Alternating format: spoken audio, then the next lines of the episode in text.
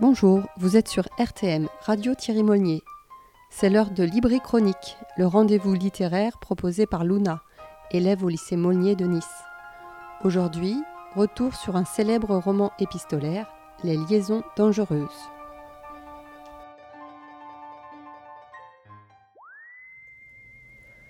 Oyez, oyez, cher auditeur, chère auditrice,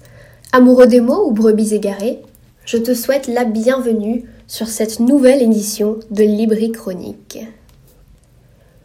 Aujourd'hui, nous nous aventurons sur les chemins sinueux des passions coupables et condamnées, du vice et de la luxure, de la vertu la plus pieuse sacrifiée sur l'autel des plaisirs et des amours proscrits du jeu et du défi, le libertinage dans son essence même. Aujourd'hui, je te parle de l'une des œuvres littéraires les plus majeures et scandaleuses du XVIIIe siècle, tombée dans un oubli quasi total pendant le XIXe, redécouverte au XXe, suscitant admiration autant que blâme et critique, et aujourd'hui faisant figure de véritable chef-d'œuvre de la littérature française, une trame épistolaire historique dont tu as forcément entendu parler. Il s'agit des Liaisons dangereuses de Pierre Chauderlot de Laclos. Soldat avant d'être écrivain, de Laclos, faute de guerre, s'ennuie et sa carrière militaire piétine. S'il a produit quelques écrits au cours de sa vie qui n'ont pas réellement fait parler, la transition vers la renommée qu'on lui connaît aujourd'hui s'opère lorsqu'il entame, en 1778, la rédaction du roman qui le fera entrer dans l'histoire des lettres et qui l'achève en 1782. La parution des Liaisons dangereuses est un succès extraordinaire et elle attise l'intérêt du public et la fascination tout autant qu'elle soulève l'indignation de la noblesse qui se sent décriée car les liaisons dangereuses,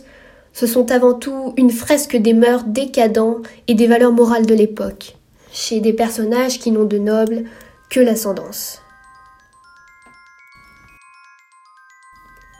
L'histoire démarre à Paris, et le lecteur, fasciné, découvre la correspondance entre Valmont, libertin invétéré qui ne vit que pour la conquête, la puissance et la domination, Valmont qui veut conquérir les corps et les âmes, et la marquise de Merteuil, une libertine tout comme lui, d'une intelligence redoutable, et qui cache, derrière sa vertu de société, une nature vampiresque. Valmont et Merteuil, machiavéliques, anciens amants et complices dans un jeu de séduction et de perversion morale, se défient. Merteuil décide de mener la danse. Valmont, s'il la veut, elle, la seule femme qui lui ait tenu tête et qu'il n'a jamais pu posséder, devra corrompre une femme d'une vertu inconditionnelle, la présidente de Tourvel. Et si le séducteur parvient à ce qui paraît impossible, à faire tomber Madame de Tourvel dans ses filets, Merteuil s'offrira à lui.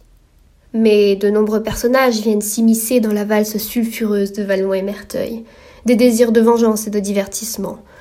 si bien qu'à mesure que le temps passe et que les incidents se succèdent, les deux libertins s'enfoncent dans leur spirale autodestructrice, et le duel se transforme en guerre, semant la discorde autour d'eux, et finissant, inévitablement, par causer leur perte. Si les liaisons dangereuses sont aussi exceptionnelles, ce n'est pas dû au hasard le roman entremêle les intrigues et les lettres de tous les personnages, qui passent tour à tour sur le devant de la scène, avec une efficacité minutieuse, tandis que le lecteur, qui est au courant de toutes les machinations, de tous les plans, de toutes les vérités qui se cachent et se révèlent, assiste au déchaînement de ce petit monde corrompu. Toi, lecteur, es le centre même de l'intrigue, aux opinions en constant changement, plein d'hypothèses et de déductions.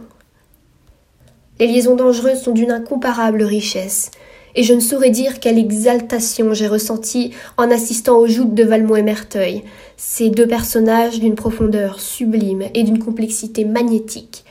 des personnages comme j'en ai rarement vu,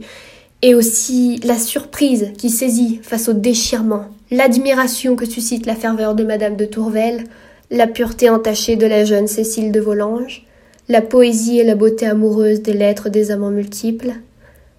en somme, la virtuosité impérieuse de toute l'œuvre. Alors, les liaisons dangereuses, symboles de mort suivie, Mort sociale, trépas de l'amour, souffle ultime des protagonistes dans cette course effrénée. Les liaisons dangereuses, me demanderas-tu, auditeur zélé Oh oui, à dévorer pour le plaisir des yeux et de l'imagination.